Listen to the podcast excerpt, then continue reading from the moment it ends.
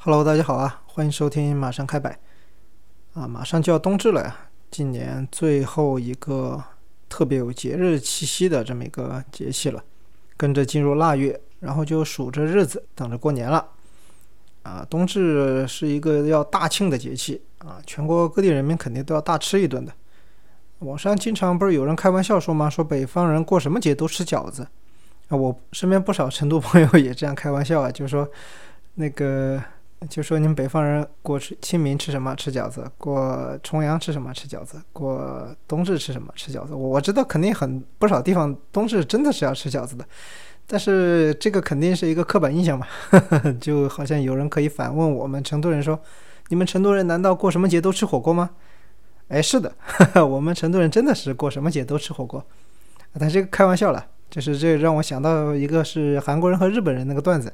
就是韩国人问日本人说：“你们日本人是每天都吃寿司吗？”日本人说：“咋可能啊？” 他说：“你们韩国人难道每天都吃泡菜吗？”结果韩国人说：“是啊，我们每天都吃。”啊，这是个玩笑啊，玩笑归玩笑，纯粹就说个笑话。北方的朋友不要生气啊！啊，我们成都人也不是什么节都吃火锅的，比如冬至啊，我们就不吃火锅。到了冬至这天前后啊，我们成都人必须要吃的是什么呢？就是羊肉汤。虽然说现在啊，哎呀，这个时节说是羊啊，好像不太吉利嘛。但是毕竟过节啊，不要有那么多避讳，该吃还是要吃。但是话又说回来，成都人吃的这个羊肉汤，喝的羊肉汤啊，吃的羊肉汤，其实也是汤锅的形式啊。你端上来都是一大锅，不是那种就是北方那种一碗一碗端出来的。你说它是广义的火锅，好像也可以啊。糟了，我他妈成替身了。啊，成都人真的是过什么节都吃火锅呀？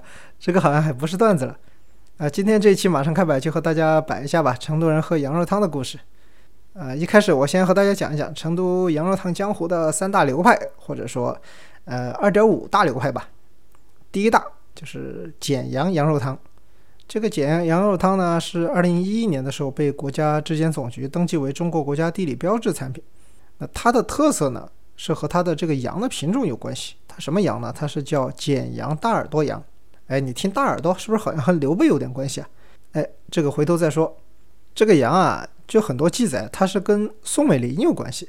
宋美龄当时和蒋委员长迁居重庆嘛，但她这个有那种大小姐的习惯，喜欢洗澡是吗？用牛奶沐浴，她有这个习惯。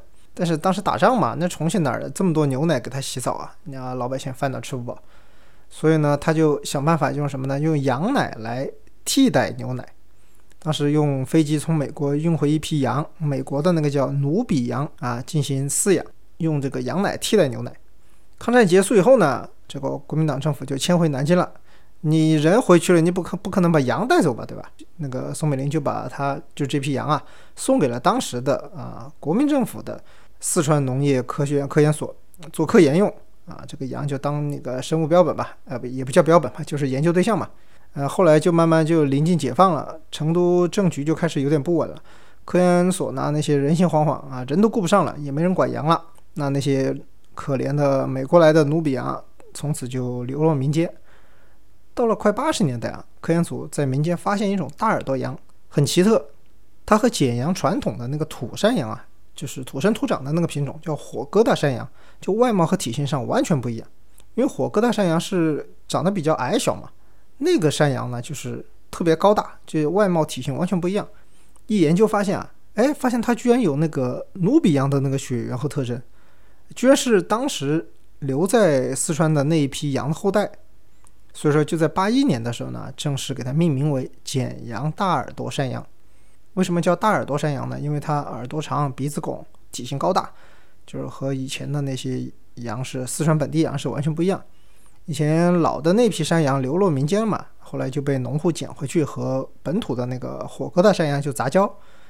解阳本土的这个羊个头比较矮小嘛，但是生命力旺盛，它的那个技能点是点到了这个 HP 上，这个慢慢这个杂交品种就稳定下来了，延续到现在就被正式定名了，就叫简阳大耳朵山羊。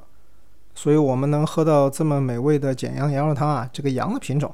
还是得感谢当年从美国运过来的这一批啊羊的前辈啊，也要感谢 蒋委员长把他们留在这边了啊，谁不感谢蒋委员长作为运输大队长啊，给我党我军留下了很多物资啊，这个羊也算其中一个了吧？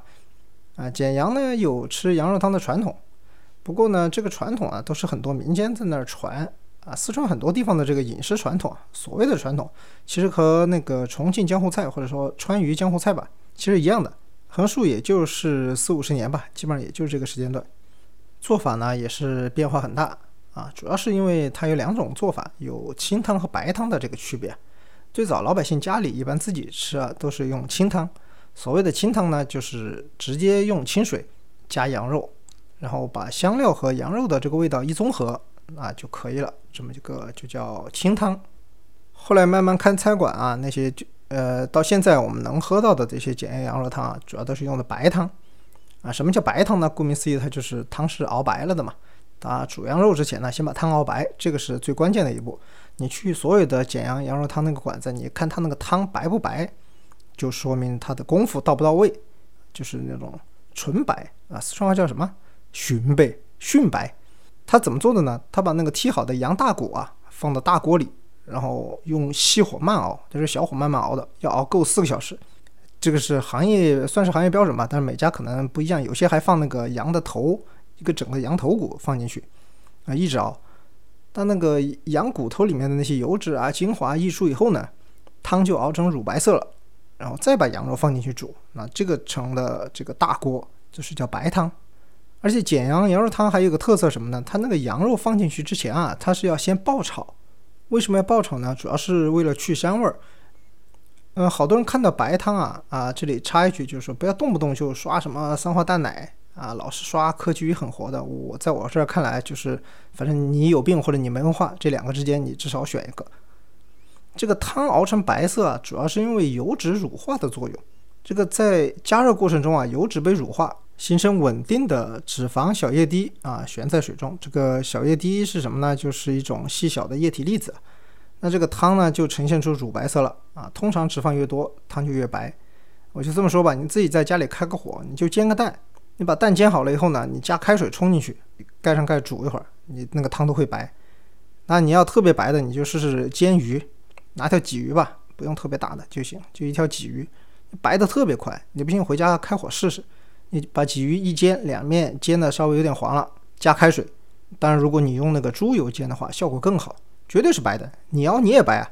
所以不要老是刷什么科技与狠活啊，什么三花淡奶，好像看到白的汤都是三花淡奶这个冲出来的，那基本上是没有一点下厨的经验啊，你肯定都没进过厨房，我估计这帮人。啊，还是回到这个简阳羊肉汤啊，呃，成都人去简阳还是比较方便的，开个车直接就过去了。这个喝简阳羊肉汤还是到简阳本地去喝比较多。呃，到什么地方喝呢？呃，具体的那个餐馆我就不点名了，因为每个人口味不一样嘛。然后评测的平台也很多，我就说一下大概的位置，附一个地图吧。就现在的简阳市中心，北到人民公园，南到白塔园，中间那条啊，那两条吧，南北走向的街，啊，基本上就是贯穿这两条街。老字号的那几家简阳羊肉汤，基本都在那一片，很好找。这些都是简阳市区里的，嗯，外面一点呢，你可以到石桥镇，石桥镇那边也有好几家比较出名的，反正就你一去肯定能知道，因为所有的车基本上都往那个方向开，你看那些停着车的，啊，你都知道了哪些比较好吃，一看都川 A 的牌照嘛，大家都知道成都人过去吃的。啊，刚才说的那个是第一个门派嘛，就是简阳的羊肉汤，第二个呢就是双流的羊肉汤。或者说具体一点呢，就是双流的黄甲镇的黄甲羊肉汤。这个它呢，这个羊也有点特色啊，它是麻羊啊。这个地方说麻羊呢，我必须得特指一下，它是成都麻羊，因为还有黔北麻羊这个品种啊，什么遵义啊、赤水啊、仁怀习水啊，反正那一带黔北嘛，就是它也有一种品种是麻羊，黔北麻羊。成都麻羊呢，主要分布于成都平原附近的那丘陵地带。双流就是黄甲镇所在的这个双流，双流机场那个双流嘛，它是一个著名的产地，就木马山。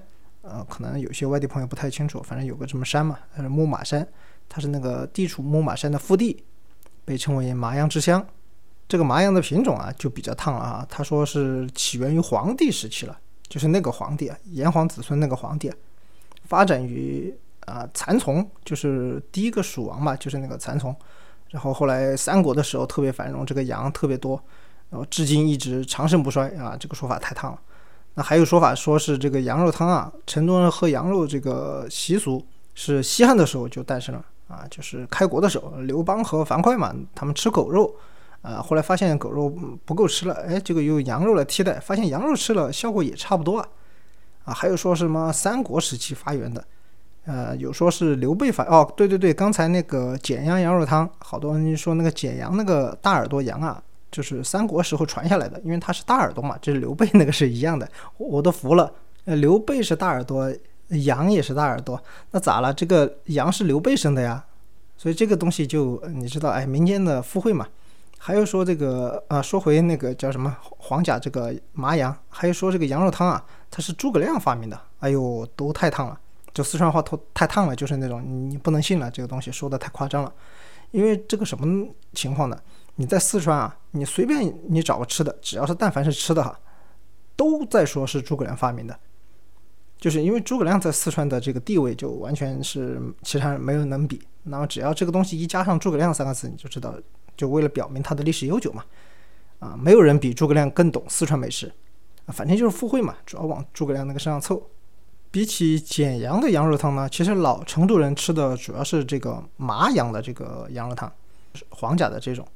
但不一定是黄甲正出的，但是品种是麻羊的这种，呃，怎么吃呢？是以清汤为主，以前都是那种小的家庭作坊嘛，不是那种开的餐厅的那种，清汤的为主，但也有些白汤，就一般就是半生的羊肉切片切成片，最早以前是用那种一坨一坨的嘛，后来发现一坨一坨的羊肉要煮很久，然后那客人要等很久才能吃，所以就把切片半生的羊肉直接下锅，汤熟了就可以了，马上就下蘸水蘸了吃。啊，而且麻阳的那个羊杂是个特色，就是各种下水啊，特别是羊肠。老成都人还有一句耳熟能详的这个俗语啊，叫“吃了羊肠不穿衣裳，吃了狗肺不盖棉穗，不盖棉絮”。这个普通话怎么念的？呃，四川话怎么说？叫“吃了羊肠不穿衣裳，吃了狗肺不盖棉穗”。这个棉穗就是棉絮那个棉被的那个里面的那个芯啊。这这个也说明是羊肠和狗肺是并列的嘛，也说明当年就是刘邦和樊哙那个传说啊还是有民意基础的。以前老成都人确实也有冬至吃狗肉的习俗，不过那个不是主流，现在已经没有流传了，主要就还是吃羊肉了。第三个门派呢，或者说第二点五个吧，就是金堂的羊肉汤。金堂也是成都周边的一个一个，哎，金堂是县级市还是区啊？哎，我都忘了，反正金堂。黑山羊它也是一个品种嘛，也是全国农产品地理标志。以前那个《金堂县志》就记载啊，上世纪三十年代金堂就有相当数量的这个黑山羊了。啊，五四年的时候搞农产品普查，黑山羊就占全县养殖的百分之六十。啊，现在我们吃到的这种黑山羊是一个专门的品种啊，也是杂交的和一个进口的什么山羊杂交的，反正是一种专门的黑色山羊。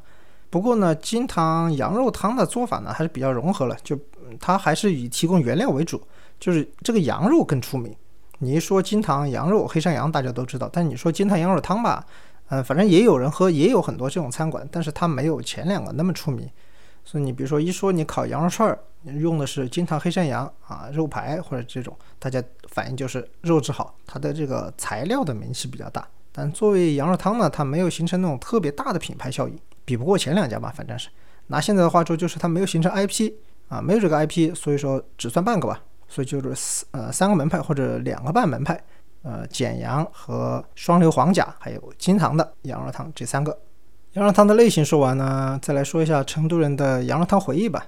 要说成都人和羊肉汤啊，一定绕不开的有两个关键词啊，这个从我小时候一直到现在，我都还记在我的脑海里啊，在我婶婶的脑海里，在我深深的脑海里，不是婶婶。第一个关键词小关庙，小关庙它是成都市中心。一条街，哎，青羊区的吧，好像是。对，它这个小关庙的小关是怎么来的呢？它是因为它是祭祀关平得名的。呃，因为关老爷是关羽是关胜嘛，关平呢就是小关，大关小关嘛。啊，以前成都人一说喝羊肉汤呢，就去小关庙，这个是以前羊肉汤的一个集散地啊，又在市中心，全市各个地方的人啊都涌到那个地方去啊。一到冬至前后，基本上是是人满为患。啊，我现在还记得啊，就是九几年的时候吧，啊，一快到冬至了，几家人、邻居啊、亲戚啊，就一起去小关庙喝羊肉汤，就跟过年了一样。哎，真的那个比过年还热闹，因为过年基本上就是自己在自己家里过嘛。但是冬至喝羊肉汤的时候，是所有人都涌到小关庙去喝。据说啊啊，巅峰时期一条街有七八十家羊肉汤，我虽然没有见到那么巅峰，但是我印象中就是我现在记忆里还有的就已经非常多了。我反正是数不清楚有多少家。那个时候要喝呢，就必须下午就去。冬天天黑的本来就要早嘛，但是你就不能等天黑了饭点去，你就只只能去买单了。你天黑去，啊，估计你买单都轮不上啊，因为你都上不了桌。你们一桌是什么六点了吃饭这种时候跑到小关庙去喝羊肉汤？对不起，你你今天肯定是喝不上，你连进都那个街你都进不去。因为小关庙它在老成都的市中心嘛，它又不是多大一条街，直接就挤满了，啊，现在那个生意照样的好，只是说呢，哎呀，越来越贵了，我是反正吃不起了，那个羊肉越来越贵了，而且那个附近也不好停车嘛，但现在地铁什么的方便了，倒还行，但主要就是价格是越来越夸张了，它的那个羊肉价格飞的呀，啊，我的收入没有跟上啊，这个不是不是羊的问题，是我的问题。那我说，还不如约几个朋友啊，直接开车啊，杀到简阳或者双流去搞一顿，啊，你不想跑远了呢，还可以在家里自己煮嘛。你虽然自己家弄的那个羊肉汤只能买那种，就是汤底回来，你反正自己再加点材料，自己熬一熬嘛。可以买一些骨头啊那些熬，啊肉那些生鲜超市里很好买啊。现在很多超市都有买，直接就是它处理好的羊肉或者羊杂，你回去直接就是汤也有，你直接就煮好就行。你像那些和呃呃算了，那个也没接到广告，算了就不报他名字了。反正就是阿里旗下的一个四个字的呃生鲜超市，H 开头的啊。呃，虽然它你味道不如店里嘛，但是你就是过节就是那么个气氛啊，一家人吃着这个还是挺舒服的。第二个关键词三官堂也是庙宇的名字来的，它是三一二三的三官人的官殿堂的堂，它以前是有个庙叫三官堂庙。是一个道教的庙宇，也叫三元宫。这个不怎么出名，必须得在老的那种地方志里才能查到它的这个原名。袁老师、袁天栋老师编的那个《成都街巷志》里面就是有这个记载。就解放后了，他就拆了，只有那个地名留下来了，就没有这个庙子了。它在什么地方呢？它是哎，应该是锦江区吧？它是在九眼桥。九眼桥应该很多外地的朋友都知道吧？这个算成都的一个地标嘛。呃，望江公园，九眼桥旁边有个望江公园。就是望江公园，就是川大那个，就是望江公园对面。以以前算是城边上吧，它也不算那个郊外，它就算城边边上。现在它也是市中心了，就是二环路那个靠靠里一点。怎么形容这个三官堂呢？就一句话可以概括，它就是简阳羊肉汤在成都的飞地。哎，你说飞地是不是有点不合适？成简阳和成都也是接壤的呀。啊，算了，就是那个意思吧，就是简阳羊肉汤的在成都的飞地，就是三官堂，因为它那个地方就是主打简阳的羊肉汤。最早只有一家，他是一个姓杨的老板开的，呃，八十年代末吧，八九年开的。然后他开了，做的生意不错，越做越好。后来陆陆续续，九十年代就越来越多的简阳人都来了，都抱团嘛，都是简阳老乡，就在这地方一起开了。后来开的呢，主要都是姓肖的。比较有意思呢，我相信很多如果听众有老的成都朋友肯定知道，这个店名啊都是各种神仙。啊，什么萧神仙羊肉汤、萧大仙羊肉汤、萧小仙羊肉汤、萧八仙羊肉汤、萧仙仙羊肉汤、萧半仙羊肉汤，哎，反正各种神仙啊，就是放日本啊，那高低也是个羊肉汤仙人。我觉得这是一种因缘机会啊，就是冥冥之中自有天意。你看以前啊，这个三官堂这个地方啊，它是一个道教的庙宇，三官堂庙嘛，那庙太小，哎，神仙不来，引不来神仙，后来就拆了。哎，拆了，没想到过了几十年啊。来了这么多神仙，你看 从什么神仙、大仙、小仙、八仙、仙仙、半仙，各种神仙，哎，我觉得它也是一种循循环吧，是吧？有点宿命的感觉。后来这个宿命呢，继续延续下去了，和三官堂庙面临的这个结局是一样的。二零一零年的时候呢，成都市当时规划旧城改造嘛，呃，三官堂又因为那个旧城改造就给拆了。它不光是改造旧城，它还有很多乱象。那个时候，哎呀，也没有那种什么正规的很多店，很多就是那种搭一个。哎，成都话就是说什么来着？打个偏偏儿，就是那种摊子呢，比摊子高高级一点，但是又没有到店的那个中间状态啊。然后他的那个客人呢，他不可能全部在店里吃嘛，坐不下嘛，他要那个生意要做得很大，全部都是占道的。所以你一到快到冬至的那前后嘛，一段时间，你根本就堵死了，那不可能有人能进去，还不说车了，你人都走走那个步行的困难，然后占道经营。关于那些，哎呀，怎么说呢？背着说人家可能也不太好，但是也不叫坏话吧，确实是现实。那些人竞争也特别，就是恶性竞争。呃，你看到他们好像都一个地方来的吧，也是一个地方，很多都是你感觉老板都姓肖，好像是一家人，但他们不是，他就是那种斗争特别的恶性。啊，你不在我这吃，我还对你恶言相向那种，搞得反正还经常还有点大打出手啊，哎，这就治安上也有很多这种情况嘛。我相信经历过那个年代的很多老成都人，多多少少都听到过一个两个这样的故事。所以，二零一零年那年的冬至呢，就是三官堂羊肉汤的最后一个冬至了，它的最后一个盛盛况就在那年就结束了嘛。啊，我记得当时报纸《成都商报》《华西都市报》那种都登了，就是大版的登说你的那些神仙嘛，就要马上离大家而去了。就是大家还今年还没有喝羊肉嘛，赶紧去三见证三观堂最后的羊肉汤节日的盛况吧。那年以后呢，就是所有的那个羊肉汤馆子，反正整改的整改，反正都关了。但是那些馆子也没有回简阳啊，他们现在还在成都，就是在成都各个地方开了，但是不是一个老板我不知道啊。但是牌子是，就还是那些牌子。在成都各地，你都能看到什么肖叉叉的这种啊羊肉汤、简阳羊肉汤，甚至小关庙啊都有一家叫什么三官堂羊肉汤。哎，你看三官堂羊肉汤开到小关庙的里面去了，啊，这何尝不是一种 NTR 呢？但是不是成都的朋友可能不太清楚，就是成都的羊肉汤的馆子，你如果用那些什么导航软件啊、地图软件 APP 之类的，你去搜，有可能搜出来没有那么多。这为什么呢？因为成都人其实也就是在冬至这个之前这段时间比较密集的去喝羊肉汤，平常也没有那么多人是吃羊肉汤的。成都夏天也挺热的吧？这个吃羊肉这种东西吃的浑身冒汗嘛。冬天吃的比较爽，夏天有点难受了。所以你看到很多地图软件，你一搜怎么没有这个羊肉汤店啊？但是你去了以后，你发现，哎，怎么每家都卖羊肉汤？哎，是这样的，就是挂羊头卖狗肉，不对，是叫什么啊？挂其他的牌卖羊肉。你看什么小龙虾的店啊，什么豆花的店，什么什么汤锅的店，卖蹄花的店，哎，一到冬天怎么都开始卖羊肉汤了啊？我们这边都还有一家小龙虾的店啊，你看它所有的招牌，所有的元素都是小龙虾，但是一进入十二月开始，哎，它门口就摆出来就是几头羊，就直接挂在那儿了啊，就是告诉大家我们店这也要开始卖羊肉汤了，属于那个叫什么呢？如果你在日本去，就叫季节限定啊，期间限定。啊，只有冬季才有，过了就没了。你一到一月份一看，啊，没了，这个就不是羊肉汤了，就是又回到它本身的那个馆子去了。所以这也算是个小 tips 吧。你冬天这个冬至前啊，这个时候来成都。啊，有时候你搜到专门的羊肉汤，当然直接去也可以。但你如果住的，比如说酒店附近，你看没有羊肉汤的馆子，不要担心，你就出去走一走啊。很多店你一看门口就直接有一头羊就吊在那儿，是吧？就是你就知道了，这家肯定也是卖的啊。他敢进一头羊，他肯定得卖得出去的嘛，是吧？你说他的后台放个什么一头腿那种，你还不好说，生意不知道好不好啊？他敢挂一头羊的，那一般问题不是很大。回忆完了成都的羊肉汤的这些民间记忆吧，啊，我也跟大家介绍一下成都的羊肉汤是怎么吃的啊。我在国内很多地方，就是北方很多地方都喝过羊肉汤啊。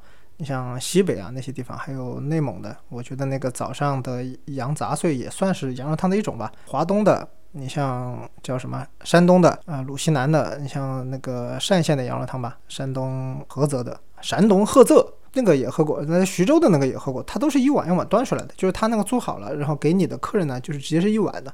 呃，四川人就是特别成都这边呢，我们就是当火锅一样的，就是汤锅端上来是一大锅的，在那儿烧，然后你就自己每个人打蘸水，舀出来到那个小碗喝，吃肉嘛，先吃肉打蘸水，是不是跟火锅差不多了嘛？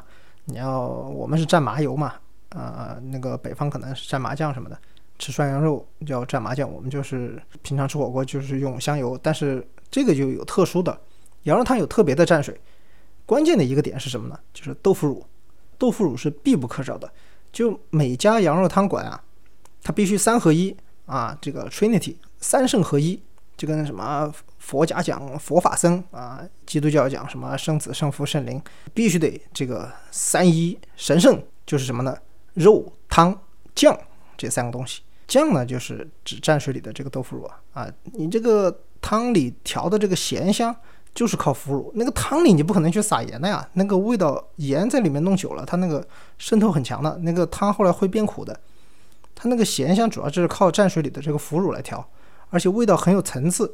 它的那个腐乳发酵的那个味道是慢慢渗出来的，而且你端上一碗啊，下面有腐乳的这个汤，它上面浮那个油脂啊，它不是羊的那个油脂，它是混合在一起了，羊的和豆腐乳的腐乳的那个油外面外面的那些油。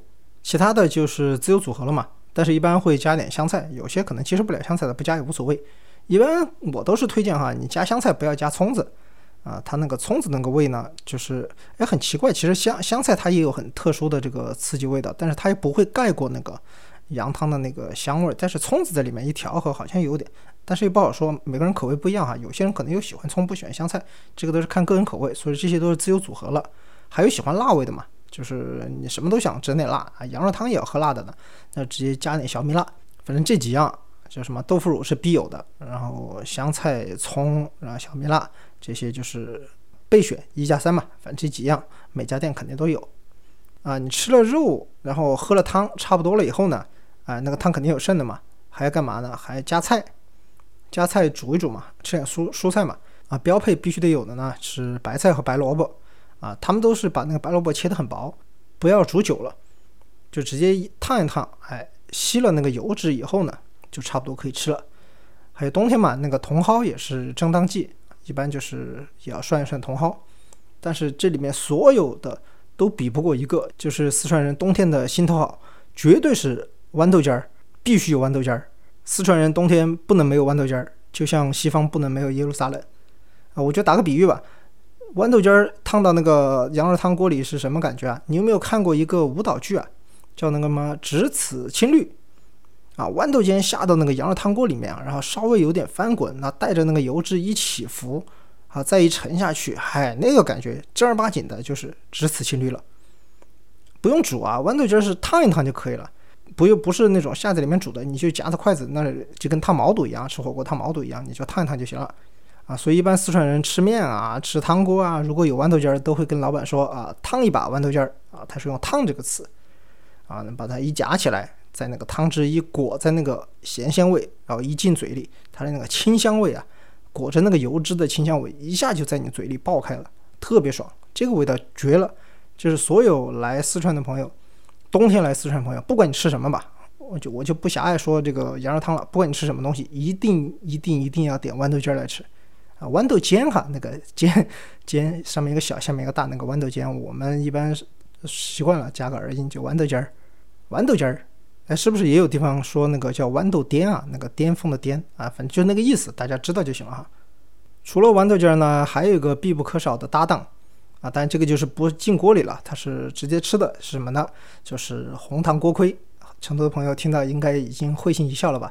啊，羊肉汤加红糖锅盔，这个就是最般配的 CP 啊，谁吃了不说一句磕到了磕到了啊？我的建议就是直接锁死，太他喵的般配了啊！成都人好像特别喜欢用锅盔来组 CP 啊。你吃个肥肠粉吧，也要吃锅盔，只不过是那个肉馅的嘛。你在成都所有卖肥肠粉的那些馆子门口，一定是有看到卖锅盔的，还是军统锅盔嘛，就是脆皮的那种。羊肉汤也是必须要配锅盔的，但是它是红糖的哈，这种是烤的，就是外皮不用那种油煎炸，就是烤的很像那个叫什么，就是呃还是能看出是白色的那种白面的那种饼哈，那里面是红糖，而且是那种完全是流体的啊，一口咬下去。啊，你没办法一口咬下去，一一口咬下去，那个糖是会爆出来的，那个糖啊是滚烫的那个红糖，流的满嘴。谁不说一声啊？你以为谁不说一声好吃是吧？错，谁不说一声好烫啊？你根本一口吃不下去的。以前老成都有个段子，呃，李伯清老师也讲过，啊，不知道李伯清老师的是谁的，可以百度一下啊，这样你可以和老成都有更多的共同话题啊。成渝人应该都知道啊，川渝人吧，应该都知道李伯清老师。啊，他就讲过一个段子啊，就讲成都人吃红糖锅盔啊，容易烫着背，啊，为什么呢？就是怎么讲呢？还是因为你手拿着这个红糖锅盔吃嘛，吃的这个太用心了，太那个你都没注意，那个红糖流出来了，流出来就流到手背上了。哎，你发现它又烫呢，你又舍不得放下锅盔，就直接啊把手抬起来一点，就拿那个舌头去舔，哎，结果你手一抬高，红糖又流出来了，就滴到什么地方呢？滴到手肘上了。哎，还是舍不得放下锅盔。哎，你又把手举得更高，又伸舌头去舔手肘，结果手一抬高吧，那个红糖就直接流到背上了。流到背上那就没法舔了嘛，所以就被烫伤了。呃，这么一个段子，就表明成都人吃这个红糖锅盔啊是多么的热爱。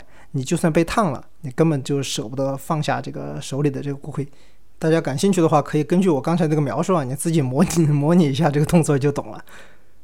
这马上真的是要冬至就到了啊！但是呢，最近这个感染的人数啊也是越来越多了哎呀，我也不知道今年还有多少人出来喝羊肉汤了。我问了几个我本地的群的朋友吧，好像都不是都说不准备出去喝了。我看他们都是在那个河什么的啊，生鲜超市就买了，买了回去家里自己弄吧。啊，倒不是说害怕感染啊，主要是那个你身体不舒服也影响食欲嘛，吃的也不舒服。特别你一直咳嗽，又发烧，什么嗓子也不舒服，也难受。哎，你这个吃羊肉肯定也不舒服的。你羊肉汤也是烫的嘛，你喝了出汗，哎。对啊，他喝了出汗会不会缓解症状呢？啊，这个我不是搞医学的，我就不瞎说了哈。但是呢，不管怎么说吧，还是祝大家身体健康。不管是全国什么地方的听众朋友们，都祝大家这个过节了吃顿好的哈。这个冬天不容易，好在还有羊肉汤。感谢大家收听这一期的马上开摆，我们下期再见。喜羊羊、美羊羊、懒羊羊、沸羊羊。慢羊羊，软绵绵，红太狼，灰太狼。别看我只是一只羊，绿草因为我变得更香，天空因为我变得更蓝，花园因为我变得柔软。别看我只是一只羊，羊儿的聪明难以想象。天再高，心情一样奔放。每天都追赶太阳，什么难题去牵绊，我都不会去心上。有什么危险在我面前，也不会去慌乱。就算有狼群把我追捕，也当作游戏一场。在什么事情都爱开心，笑容都会飞翔。就算会摔倒，咱的情感永远不会沮丧。在所有天气，都会加入大侠的力量。